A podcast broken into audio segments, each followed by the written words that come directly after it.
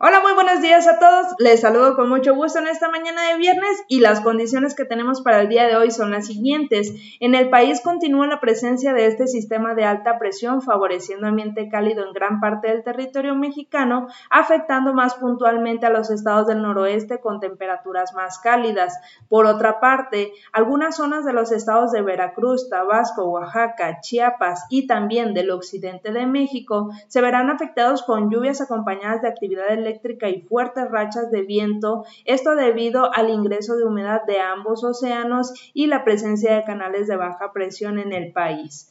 Eh, la siguiente diapositiva nos muestra la lluvia acumulada que se espera para el día de hoy, localizándose más puntualmente en estos estados del sur, cercanos al Golfo de México y la zona del Istmo y Golfo de Tehuantepec, aunque no se descarta la presencia de lluvias hacia algunas zonas del occidente. Para lo que es Jalisco, el día de hoy estas lluvias se localizan hacia las zonas costeras y serranas del estado, mientras que el resto permanecerá con ambiente eh, muy cálido en horas de la tarde en lo que es el área metropolitana de Guadalajara, tanto como en algunas otras regiones, las temperaturas máximas que nos esperan entre 30 y 32 grados con cielo mayormente despejado. Hacia el amanecer del día de mañana se espera nubosidad en gran parte del estado y las temperaturas mínimas aquí en el área metropolitana entre 19 y 21 grados. Eso es todo lo que tenemos para, para este día y bueno, sigan informándose.